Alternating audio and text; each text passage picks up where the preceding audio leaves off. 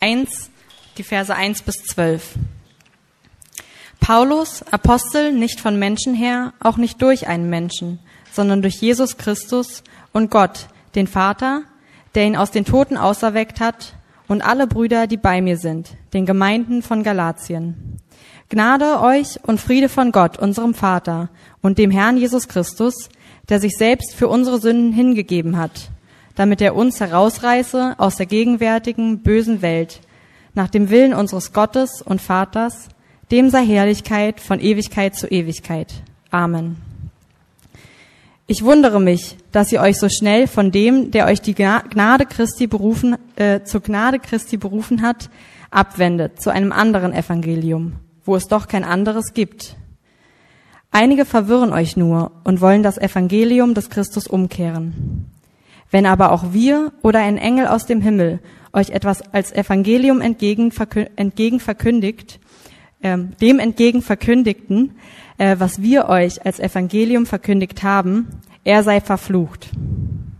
Wie wir früher gesagt haben, so sage ich auch jetzt wieder, wenn jemand euch etwas als Evangelium verkündet, entgegen dem, was ihr empfangen habt, er sei verflucht. Denn rede ich jetzt Menschen zuliebe oder Gott? Oder suche ich Menschen zu gefallen? Wenn ich noch Menschen gefiele, so wäre ich Christi Knecht nicht. Ich tue euch aber kund, Brüder, dass das von mir verkündete Evangelium nicht von menschlicher Art ist. Ich habe es nämlich weder von einem Menschen empfangen noch erlernt, sondern durch eine Offenbarung Jesu Christi.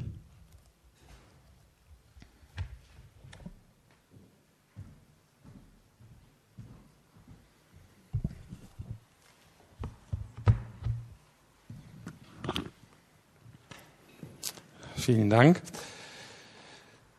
Ich habe mich entschieden, die nächsten vier, fünf, sechs Monate mal kontinuierlich durch ein Bibelbuch zu predigen. Ich denke, es ist eine ganz wichtige Sache, dass wir uns mit dem Text immer wieder kontinuierlich auseinandersetzen. Keine Angst, ähm, für manche, manche finden das toll, andere schränkt das ab, äh, schreckt das ab. Und das wird so sein, dass natürlich einerseits aufeinander aufbaut, andererseits wir leben in Berlin, wir leben im 21. Jahrhundert, äh, Fluktuation ist hoch, Mobilität ist hoch. Ich werde auf alle Fälle versuchen, dass jede Predigt in sich abgeschlossen ist, dass jede Predigt auch für sich allein verständlich ist. Ich hatte schon länger mal Lust, über den Galaterbrief zu predigen. Das Schöne als Pastor ist ja, klar, ich frage die Gemeindeleitung, aber ähm, ich denke, das wird wirklich ein gutes Buch sein und ich freue mich drauf. Ganz kurze Einführung in diesen Galaterbrief. Es ist in dem Sinne ein etwas ungewöhnlicher Brief, weil er nicht ein Brief an eine Gemeinde ist. Das kennen wir von Paulus. Paulus war Missionar, Paulus war Theologe, gründete Gemeinden oder betreute andere Gemeindegründer. Und da gibt's so ganz persönliche Briefe eben an einzelne Menschen oder an einzelne Gemeinden. Und dieser Brief ist ein bisschen anders. Und zwar, weil das ein Rundbrief ist an mehrere Gemeinden, die in dem damaligen Galatien lagen. Das ist die heutige Türkei. Das können wir uns mal angucken, wenn ihr das so seht, so ziemlich im Zentrum. Dann steht da Galatia, also Richtung Nordost vom Zentrum aus da lag. Das war so ein ganzes Gebiet, war Teil des Römischen Reiches und Paulus hat da eine Gemeinde gegründet, so wie er es immer gemacht hat. Er ist erstmal in die Synagoge gegangen. Er war ja selber ja Jude, ist dann ja äh, Christ geworden. Jesus ist ihm ja begegnet. Und seine Überzeugung ist ja, dass Jesus, der Messias, eben die Erfüllung der jüdischen Religion ist.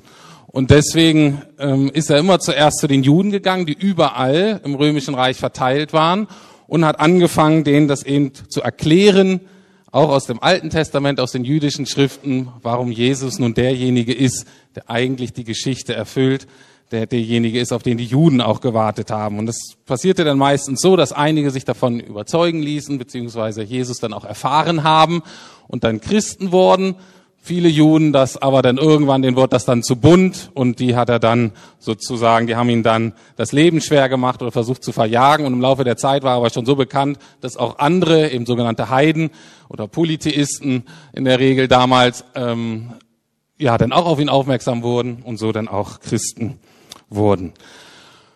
Und so war auch diese Gemeinde so eine Mischung aus beidem. Der Hintergrund des Briefes ist folgender, dass höchstwahrscheinlich in diese Gegend Galatien einige sogenannte Irrlehrer kamen, einige aus dem jüdischen Hintergrund, die dann zu den Christen gegangen sind und versucht haben, die Botschaft, die Paulus verkündet hat, nicht völlig zu verwerfen, aber in einigen ganz zentralen Punkten zu verdrehen. Und das ist Paulus ein wirklicher Dorn im Auge und dieser Brief ist relativ scharf. Weil er merkt, Leute, hier geht's ans Eingemachte und das möchte er korrigieren durch diesen Brief. Wenn ich jetzt sage, dass Irrlehre bekämpft werden soll, dann weiß ich, dass das gerade bei der jüngeren Generation, aber auch ähnlich bei so einem Standard Berliner eigentlich nicht besonders sich interessant anhört. Wenn ich unsere Gesellschaft richtig lese, dann ist Erfahrung wichtiger, dann ist Beziehung sehr wichtig und dann sind praktische Lösungen, Hilfe für ganz praktische Probleme gefragt. Und der theoretische Hintergrund, wie das eingebettet ist, ist relativ egal den meisten. Und natürlich würde ich auch sagen, als, als Christ völliger Überzeugung, natürlich, Gott zu erfahren ist total wichtig. Wenn es nur im Kopf hast, bringt es nichts. Die Beziehung zu Gott ist letztlich alles. Die Beziehung untereinander ist sehr wichtig. Und natürlich brauchen wir Lebenshilfe, wir brauchen praktische Hilfe. Aber ich fürchte, wir sind relativ naiv geworden und sehen nicht, dass das in der Regel eingebettet ist in bestimmte Überzeugungen über das Leben, über die Realität, gewisse Ideologien, gewisse religiöse Überzeugungen. Ähm, wenn wir jetzt nächste Woche an die Bundeswahl, äh, Bundestagswahl denken, dann ist das ja auch so, dass die zwar Programme vorstellen, aber letztlich dahinter stehen Überzeugungen, stehen Weltanschauungen. Und man kann natürlich aus zweierlei Motivation predigen. Man kann sagen, äh, ähm, wählen und kann sagen, das ist meine Partei mit der stimme ich völlig überein und äh, aus voller Überzeugung wähle ich das. Das ist ein seltener Fall heutzutage, glaube ich, gibt euch den wenigsten so. Ähm, aber man kann auch sagen, na, ich wähle die, das ist so ein bisschen das kleinste Übel oder da habe ich die größte Schnittmenge. Und wenn ich so Paulus vergleiche, jetzt mal in diesem, in seiner Diskussion über christliche Themen oder Auseinandersetzung, was wichtig ist von Gott her, da würde ich auch sagen, manche Briefe sind so, dass er sagt, okay, im Zentrum ist es klar, aber wir diskutieren über gewisse Schwerpunkte oder darauf müsst ihr achten. Bei den Galatern ist es wirklich so, sagt er, das geht gar nicht. Und vielleicht könnt ihr euch auch ein, zwei Parteien vorstellen, die da antreten, wenn ihr sagen würdet, Mensch, stellt euch vor, die kriegen 80 Prozent oder 60 Prozent und dürften hier Deutschland regeln, würdet ihr auch sagen, oh je, das geht gar nicht. Und äh, wenn das so wäre, dann müssten wir wirklich aufstehen und was tun. Und so geht's Paulus hier. Leute, was hier teilweise unter euch gepredigt wird, was da, das geht gar nicht. Und da müssen wir was tun. Und das wird uns die nächsten Monate beschäftigen, was Paulus so ärgerlich macht und was er verteidigen möchte. Also, die Irrlehrer haben den Kern der christlichen Botschaft verdreht.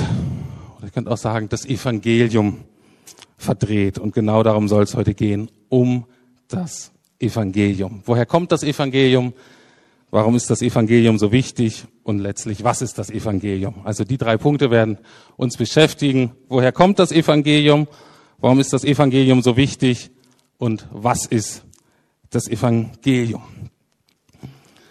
Woher kommt das Evangelium? Sehr interessant. Lesen wir mal die Verse 1 und die Verse 11 bis 12. Da schreibt Paulus, Paulus, Apostel, Apostel heißt ein ganz besonderer Gesandter und bevollmächtigter Botschafter von Gott. Berufen nicht von Menschen oder durch menschliche Vermittlung, sondern unmittelbar von Jesus Christus und von Gott. Denn eins müsst ihr wissen, Geschwister, das Evangelium, das ich verkündige, ist nicht menschlichen Ursprungs. Ich habe es nämlich weder von einem Menschen empfangen noch erlernt, sondern durch eine Offenbarung Jesu Christi.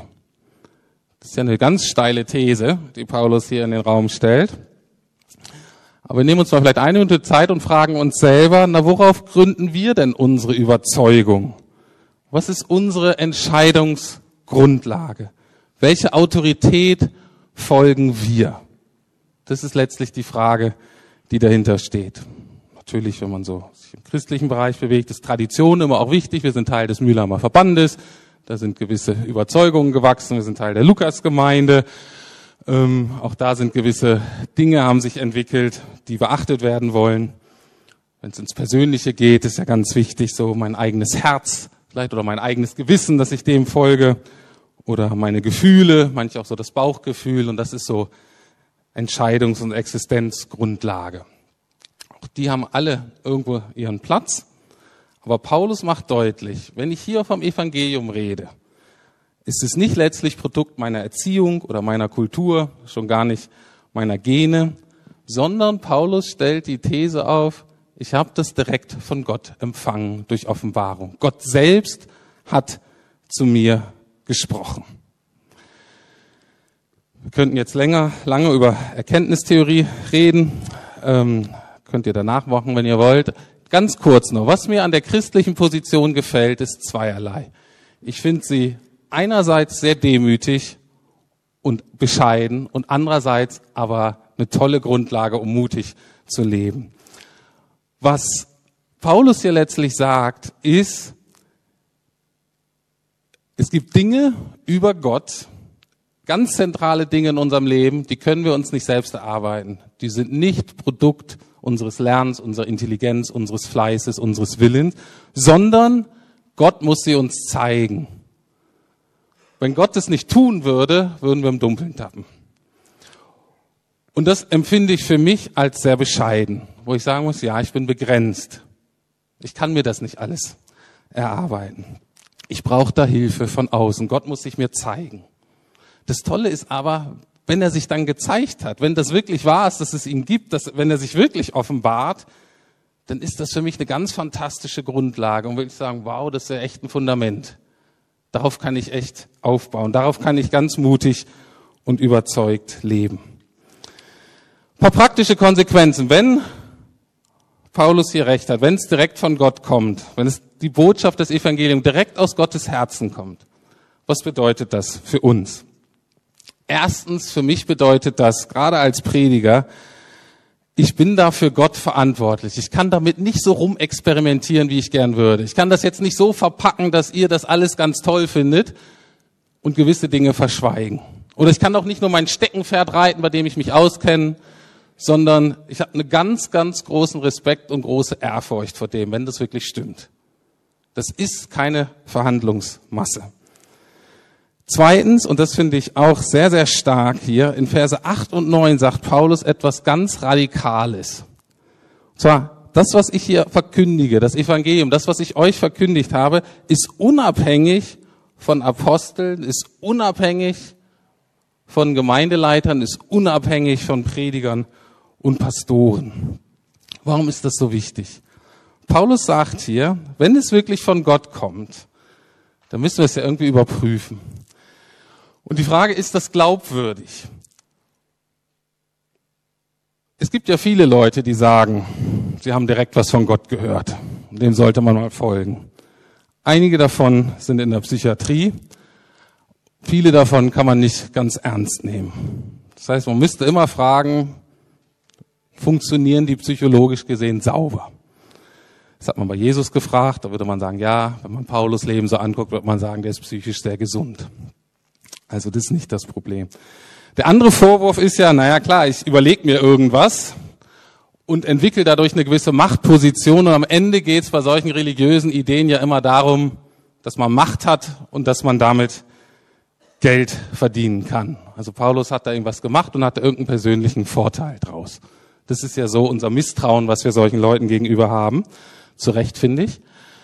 Und was ich hier toll finde an Paulus ist, ich bring euch was und das ist meine Lebensgrundlage, aber selbst wenn ich das verändern würde, schickt mich in die Wüste. Also er sagt, sehr, sehr krass, Vers 8 und 9, wenn aber auch wir oder ein Engel aus dem Himmel euch etwas als Evangelium entgegen dem verkündigten, was wir euch als Evangelium verkündet haben, er sei verflucht. Wie wir früher gesagt haben, so sage ich euch auch jetzt wieder, wenn jemand euch etwas als Evangelium verkündigt, entgegen dem, was ihr empfangen habt, er sei verflucht. Also, es sind ja harte Worte. Kurze Einführung ins Verfluchen. Also Verfluchen ist schlimmer als Dissen und Mobben. Mobben kennen wir ja. Das Ziel vom Mobben ist ja letztlich, dass ein Mensch eigentlich seinen Platz und seinen Wert innerhalb der Gemeinschaft, innerhalb seines Umfelds verliert. Und, ähm, und die Zugehörigkeit soll untergraben werden. Und das ist entsetzlich ähm, bedrohlich für uns Menschen. Und Verfluchen geht sogar einen Schritt weiter. Verfluchen sagt, dass sozusagen die Zugehörigkeit zu Gott und zu Gottes Familie torpediert und untergraben werden soll. Also ganz extrem negative Konsequenzen.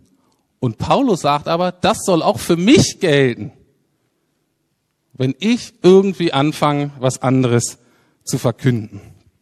Also ich denke, die Lukasgemeinde, ich bin überzeugt, die Lukasgemeinde hat sich immer bemüht und Gott hat auch Gnade geschenkt, wirklich sehr treu, diesem Evangelium, das zu verkünden, das auszuleben nach bestem Wissen und Gewissen.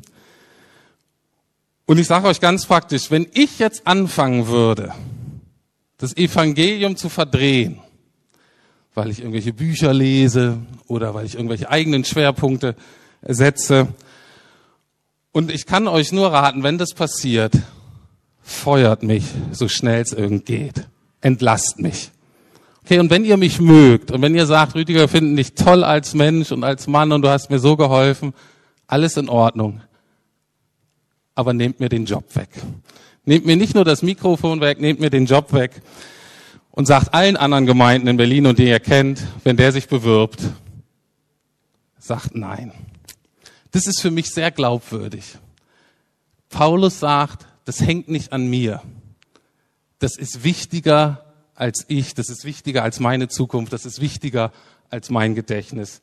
Das kommt direkt von Gott. Und so will ich das auch sehen. Ist natürlich die Frage, warum ist das Evangelium denn nun so wichtig? Das ist der zweite Punkt, den ich aufzeigen möchte. Warum ist das Evangelium denn nun so wichtig? Ich weiß nicht, ob das 2012 war oder 2013. Was war das Unwort? Gerade auch von der Frau Merkel. 2012 war das Wort. Was denkt ihr? Ha, genau, das Wort alternativlos. Ne? Bei politischen Sachen. Ich würde sagen, es war in der Tat ein Unwort, aber auf das Evangelium bezogen passt es. Wirklich, da können wir mit Sicherheit sagen, das ist alternativlos. Und davon war Paulus zutiefst überzeugt. Und deswegen schreibt er in Vers 6 und 7 eben sehr scharf, weil er merkt, es steht alles auf dem Spiel. Ich wundere mich, wie schnell ihr euch von dem abwendet, der euch zum Glauben gerufen hat. Durch Christus hat er euch seine Gnade erwiesen und ihr kehrt ihm den Rücken und wendet euch an einem und wendet euch einem anderen Evangelium zu. Dabei gibt es doch überhaupt gar kein anderes Evangelium. Es ist nur so, dass gewisse Leute euch in Verwirrung stürzen, weil sie versuchen, das Evangelium von Christus auf den Kopf zu stellen. Also, Paulus sagt, es gibt eben kein anderes Evangelium. Anders ausgedrückt, nicht überall, wo Evangelium draufsteht, ist auch Evangelium drin. Paulus sagt, es gibt keine andere Rettungsbotschaft. Dazu muss man wissen, dass das Evangelium vom Griechischen, das war kein Wort, was sich die Christen ausgedacht haben, es war ein Wort, was es gab in der Kultur. Und das heißt frohe Botschaft und in der Regel heißt das aber eine Siegesbotschaft. Wenn in einer entscheidenden Schlacht der Gegner bezwungen wurde, dann kam derjenige, der diesen Sieg verkündet hat. Wir haben gewonnen. Das war der Evangelist. Und genauso ist es auch mit bei uns, dass wir sagen, das ist nicht nur eine frohe, nette Botschaft. Das Evangelium ist im Kern eine Siegesbotschaft. Da hat jemand den Sieg für uns errungen. Und das ist Jesus. Und ich möchte euch einem ganz praktischen Beispiel zeigen, warum das wichtig ist. Ich gehöre zu den ersten Generationen mit, von Ökos in Deutschland. Ich weiß nicht, ob es ist, so 80er Jahre, 70er, 80er Jahre kam das so auf und irgendwie landete das bei uns in der Familie. Und, ähm, und klar, Birkenstock und so. Und wir waren dann auf dem Vollwerternährungstrip. Und, ähm, und das war auch so die Zeit, wo Müsli in die deutschen Haushalte einzog. Ihr denkt jetzt, Müsli gab's immer. Das stimmt gar nicht. Die ersten zehn Jahre meines Lebens bin ich ohne Müsli aufgewachsen. Wie konnte ich das nur überleben? Na egal. Aber Müsli war Inbegriff, auch in unserer Familie, von einer gesunden Ernährung. Und das bedeutete, dass man gucken musste, was drin war. Und Müsli war anfangs, wir haben immer geguckt, sind das Vollwertflocken? Also Vollwert heißt Vollkorn und richtig angebaut. Das Obst, was da drin ist, ist das unbehandelt. Ohne Zucker und so, nicht geschwefelt und diese Geschichten. Und drittens ist da Kristallzucker drin. Weißer Zucker. Das war so fast dämonisch. Aber es wichtig war, Müsli war nur dann Müsli, wenn es diese Eigenschaften aufwies. Und ich weiß noch, heutzutage geht man ja an diese Ökosupermärkte, Bioläden. Das ist ja alles total reich man hat ja das Gefühl, dass das Bildungsbürgertum kann sich da das gute Gewissen einkaufen. Äh, das ist alles total schick und ästhetisch und ähm, total teuer. Ich komme noch aus so einer Zeit. Ähm, wir haben versucht, im grünen Laden einzukaufen. Das war eine selbstorganisierte so Läden, Non-Profit natürlich. Es gab auch schon Bioläden, aber das war schon ein Kompromiss mit dem Kapitalismus, ganz klar. Da haben wir nicht versucht, nicht zu kaufen. Und immer wenn ich da einkaufen musste, da musste ich mich umziehen. Ich war mit dem Fahrrad unterwegs. Ich musste meine Turnschuhe ausziehen, meine Birkenstock anziehen und mir ein bisschen Butter ins Haar schmieren. Und dann war ich Teil sozusagen. Ne? Das war so die Ökokultur damals, völlig anders. Aber den war es noch wichtig, wo Müsli drauf stand, da ist auch Müsli drin. Und dann haben wir geguckt, wie Müsli auch in die Regal, ich weiß noch, Müsli kommt zu Aldi. Das war für uns als Familie, was ist drin? Und wenn ich jetzt sehe, letztes Mal wäre ich fast gefallen, äh, da gab's ein Crunchy, Schoko Crunchy Müsli. Da ist so viel Fett und so viel Zucker drin, da kannst du auch fast einen Snickers essen. Aber der Punkt, es steht immer noch Müsli drauf und jetzt ist die Gefahr. Früher war Müsli verbunden mit, wenn ich das esse, tue ich was für meine Gesundheit. Jetzt kann ich Müsli essen, aber es macht keine Aussage mehr darüber, ob das gesund ist für mich sozusagen, für meinen Körper oder nicht. Und genau dieser Punkt macht Paulus hier vom Evangelium. Genauso. Er sagt, es ist ganz entscheidend, was im Evangelium drin ist. Es gibt nur ein Evangelium, was wirklich eine Rettungs- und eine Siegesbotschaft ist. Und andere Dinge kommen her als Evangelium, aber es steckt nicht wirklich die Kraft und das Leben drin, was im Evangelium eigentlich drin stecken sollte. Und deswegen ist es für uns auch immer wieder zu, prü zu prüfen, für uns, ist das Evangelium wirklich bei mir gelandet? Oder habe ich nur religiös ein bisschen mitgespielt? Oder habe ich es wirklich aufgenommen? Und das ist so insofern wichtig, weil in Vers 6 Paulus ganz deutlich macht, dass vom Evangelium abwenden das gleiche ist, wie sich von Jesus abwenden. Bisschen komisch sprachlich, er sagt, ihr habt euch von dem abgewendet, das heißt von einer Person abgewendet zu einer anderen Botschaft. Wir denken, das ist ja komisch. Das eine ist jetzt mehr Theorie anscheinend, das andere ist eine Person. Und deutlich macht hier Paulus, es ist nicht getrennt. Das Evangelium, die Botschaft, der Inhalt ist im christlichen Glauben untrennbar verbunden mit der einen Person, mit Jesus Christus. Und es hat leider die Tendenz, auch in Freikirchen eingezogen, dass man denkt, man kann sich vom Evangelium abkehren. Man kann ganz zentrale Aussagen des Evangeliums nicht so ernst nehmen. Man kann ein Leben, was daraus resultiert, nicht daraus ernst nehmen, aber feste Überzeugung davon sein, dass Jesus in meinem Leben ist und dass Jesus alles in Ordnung findet. Und Paulus sagt hier, macht euch nichts vor. Das gibt es nicht. Das heißt nicht, dass Gott nicht gnädig und barmherzig und geduldig ist und so weiter und zurechtbringen will. Aber ich hatte schon einige Gespräche, wo ich meinem Gesprächspartner sagen müsste, hör zu, du machst dir was vor. Werd doch ehrlich und sag lieber, ich kann mit dem Zeug gerade nichts anfangen. Das spricht gerade nicht zu mir. Ich möchte das hinter mir lassen, möchte die Prägung hinter mir lassen. Und ich sage dem, wende dich doch im anderen Evangelium zu. Hast du doch schon gemacht. Jetzt sei doch mal mutig und leb mal mit diesem anderen Evangelium. Und guck mal, ob es dir wirklich Leben und Rettung bringt. Und dann bleib dabei. Oder aber komm zurück zum Evangelium, das heißt, komm zurück ganz zu Jesus. Aber mach mir nicht vor, dass du die zentralen Dinge des Evangeliums nicht beachten musst, nicht glauben musst, nicht danach leben musst und zu denken, aber mit Jesus ist alles in Ordnung. Und jetzt kommen wir zur dritten und zur entscheidenden Frage natürlich, okay, wenn das jetzt so wichtig ist, was ist es denn nun? Was ist denn das Evangelium? Was stellt denn die Beziehung zu Gott her? Und was stellt sicher, dass die Beziehung aufrecht erhalten wird?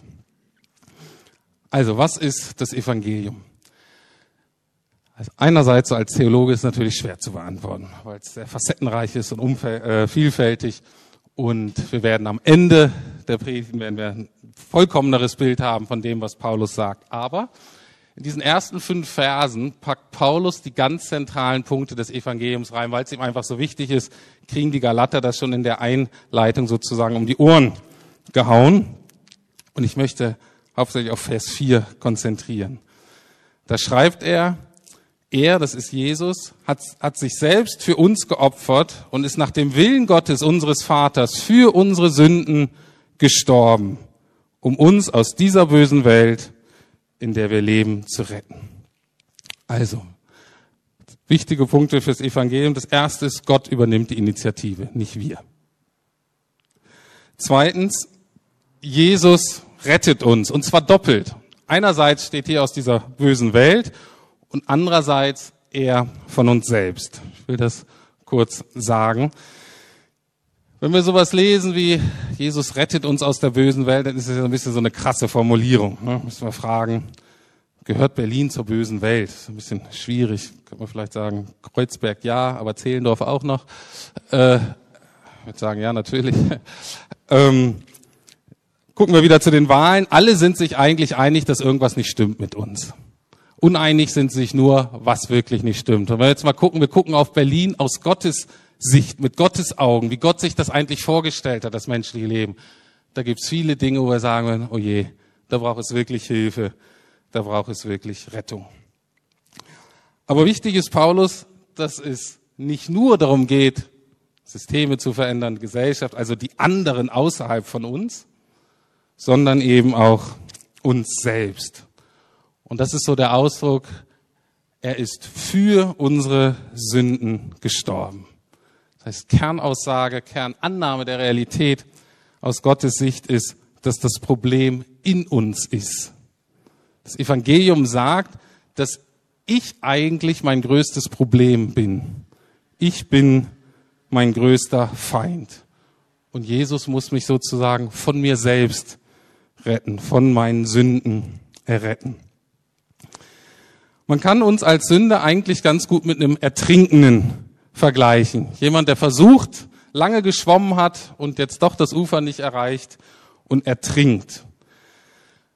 könnte sagen, wir ertrinken in unserer Selbstverkrümmung. Wir ertrinken in unserer Minderwertigkeit und in unserem Stolz. Wir ertrinken in unserem Größenwahn und in unserer Depression. Wir ertrinken sowohl in unserer Aktion als auch in unserer Ohnmacht. Und das Evangelium sagt, Jesus ist der Retter, der Held, der uns rettet. Jesus ist nicht hauptsächlich unser Lehrer oder ein gutes Vorbild. Stellt euch einen Ertrinkenden vor und da ist jemand, der ein ganz tolles Manual geschrieben hat, so einen dicken Wälzer über Lebensrettung. Und du ertrinkst gerade und der schmeißt dir das Buch zu, jetzt kannst du studieren sozusagen, wie du dich selber retten kannst. So ist oft unsere Annahme. Wir haben ein kleines Problem uns geht's eigentlich ganz gut. Wir brauchen ein bisschen Hilfe, ein bisschen Instruktion, dann können wir uns selber retten. Das ist nicht das Bild der Bibel. Der Bibel ist, du bist am Ertrinken, du hast keine Kraft mehr. Und wenn dir jemand ein dickes Buch zuschmeißen würde, spätestens dann würdest du endgültig untergehen. Für unsere Sünden bedeutet, er rettet uns, indem er selber stirbt. Er rettet uns sozusagen ans Ufer und ertrinkt dabei selber in den Fluten unserer Schuld. Das ist ein ganz zentraler Aspekt des Evangeliums und es wird deutlich, man kann die Botschaft von der Person Jesu nicht trennen.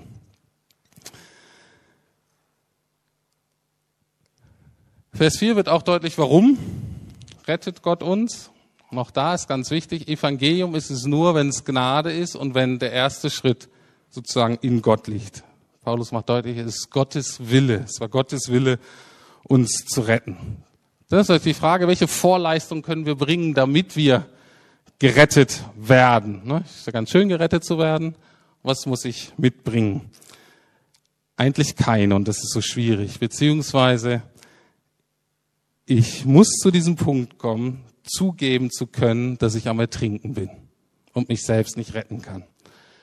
In der Vorbereitung ein schönes englisches Zitat gehört, das lese ich einfach mal, übersetze dann auf Deutschland, aber äh, ins Deutsche. Englischen hört sich noch schöner an. Um Gottes Gnade zu empfangen, um gerettet zu werden, ist Folgendes nötig. All you need is need and all you need is nothing. Also, all you need is need and all you need is nothing. Die einzige Notwendigkeit von unserer Seite aus ist, unsere Not zuzugeben. Das ist die einzige Notwendigkeit. Und was wir beitragen können, ist uns retten zu lassen, nichts zu tun. Und das fällt den meisten von uns so schwer. Aber Paulus ist das ganz, ganz wichtig. Wie hat er uns gerettet? Paulus nur in so einem Nebensatz. Das ist sozusagen eigentlich die Hälfte der guten Botschaft, das ist Karfreitag. Es fehlt aber eigentlich noch Ostersonntag. In Vers 1 steht so nebenbei, dass Gott, der Vater, Jesus auferweckt hat von den Toten. Das heißt, deutlich ist, unser Retter ist nicht nur für uns ertrunken und hat uns ans Ufer gebracht und hat uns dann allein gelassen und sagt, dann lebt mal weiter, sondern das Erstaunliche der christlichen Botschaft ist, die Siegesbotschaft ist, dass dieser Retter, der gestorben ist, auferstanden ist mit uns am Ufer dann ein neues Leben beginnt, sein Leben beginnt und uns damit hineinnimmt. Also ein ertrunkener Retter wäre ein Zeichen sehr großer Liebe. Aber ein toter und wieder lebendig gewordener Retter ist noch fantastischer, weil es sowohl die Liebe zeigt, als auch Leben in einer ganz neuen Macht- und Kraftdimension, nämlich die, den Tod für immer zu überwinden in allen seinen Formen. Und das führt zum dritten Punkt. Was ist noch das Evangelium? Und das ist Vers 5.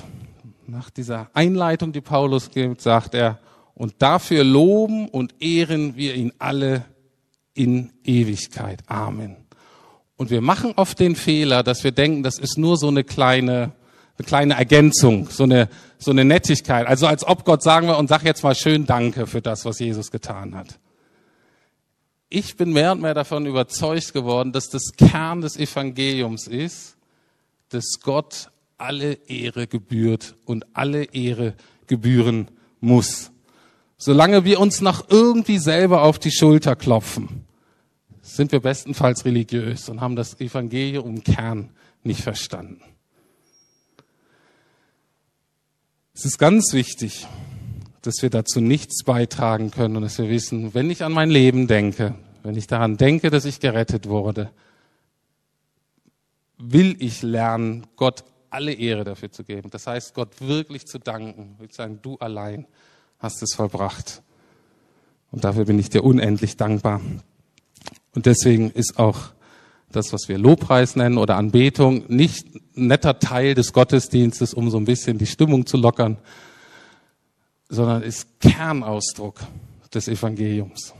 Das kann man natürlich auch anders machen, in unterschiedlichen Formen, aber vom, vom Anliegen her ist es Kern. Anders ausgedrückt, Jesus ist sowohl Anfänger als auch Vollender unseres Glaubens. Steht im Hebräerbrief. Jesus ist der Anfänger und Vollender unseres Glaubens. Und das ist Kern des Evangeliums. Amen. Ich bete noch.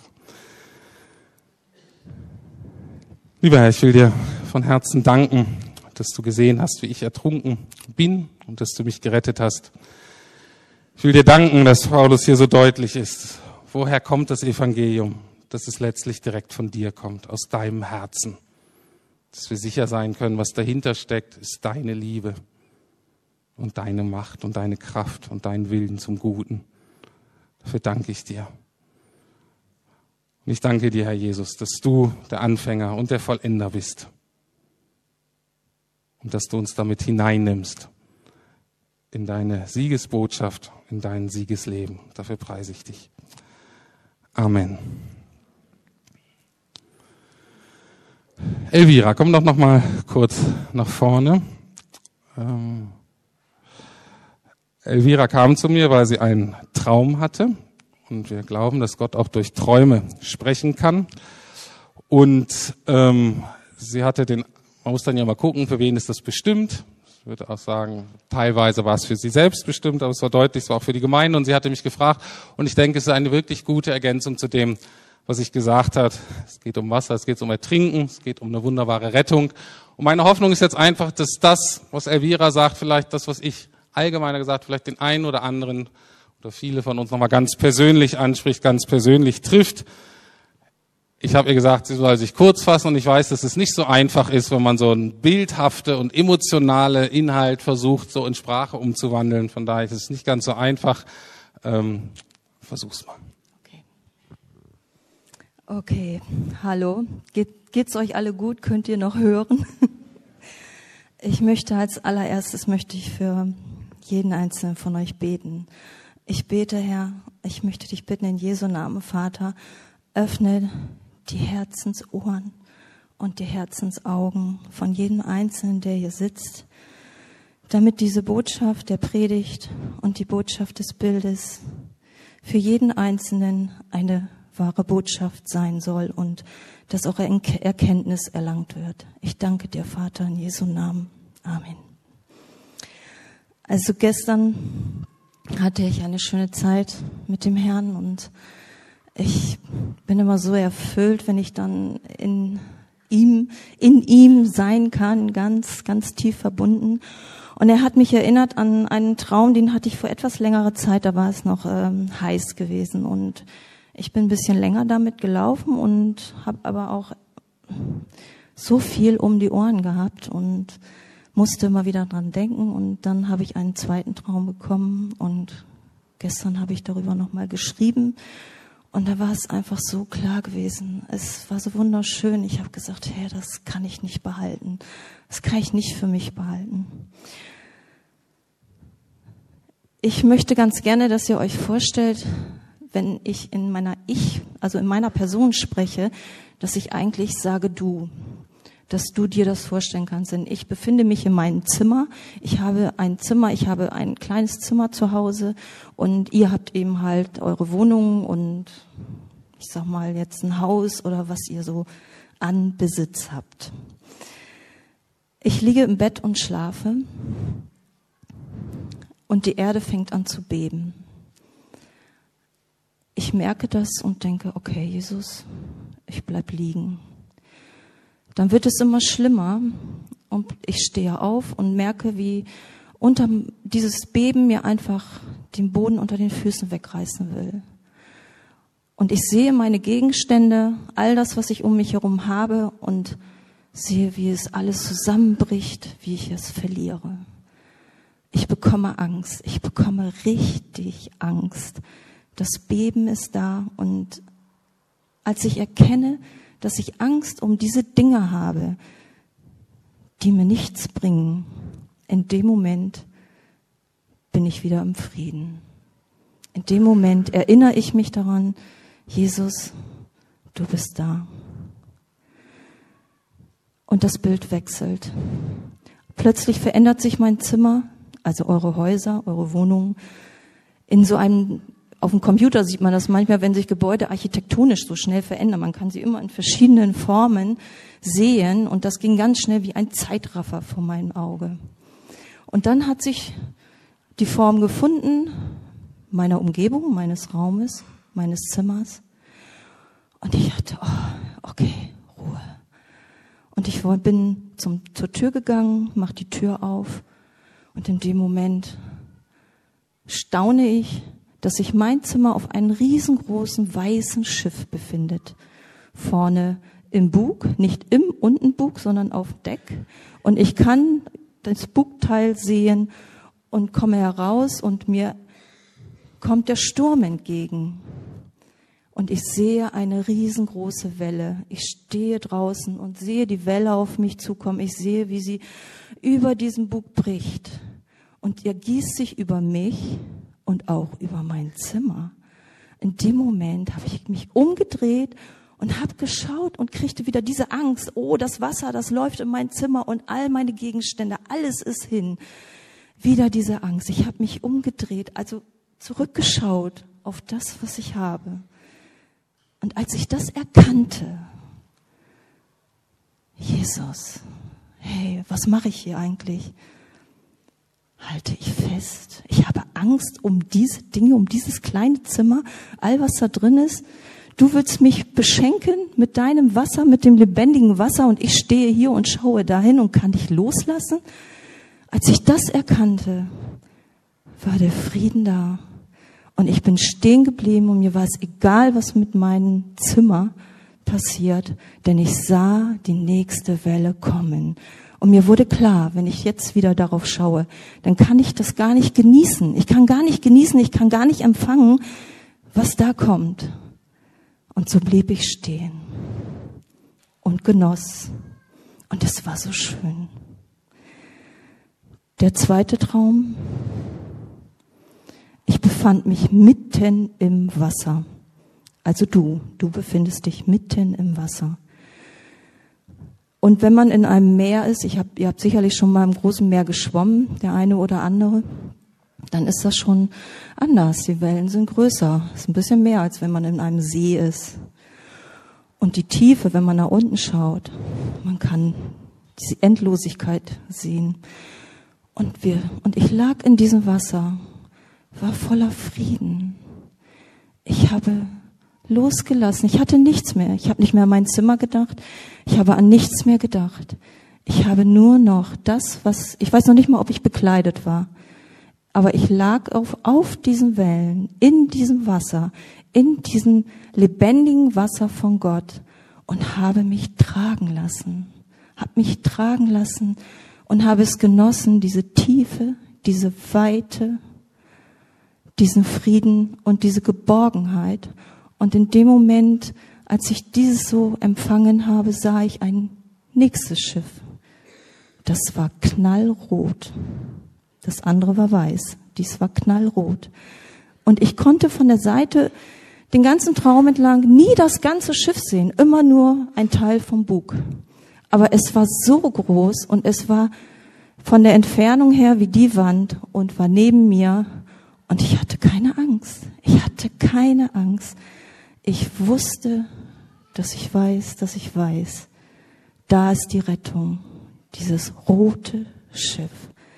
Da ist es. Und ich kann mich tragen, tragen lassen. Und alles in mir ist voller Frieden und Geborgenheit. Warum ich dieses Buch nur gesehen habe, darüber habe ich dann hinterher nachgedacht und habe gedacht, dass Jesus in diesem Schiff war, als der Sturm kam. Jesus war hinten und schlief. Ich konnte nur immer das vorne sehen.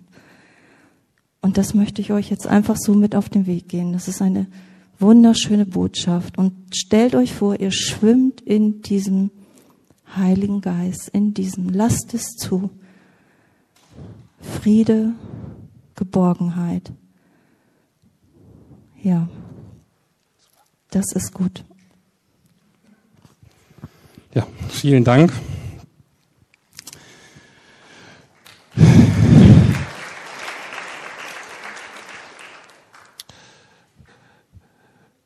So, jetzt dürft ihr aufstehen und wir singen zum Abschluss noch ein Lied, was schön dazu war. Wie tief muss Gottes Liebe sein? Nehmt dieses Bild mal mit, dass das wirklich tiefer und stärker ist und wirklich was, was uns tragen kann. Und dass die Rettung wirklich, wirklich groß ist. Das nehmen wir mit. Ach ja, und bei diesem Lied sammeln wir die Kollekte ein.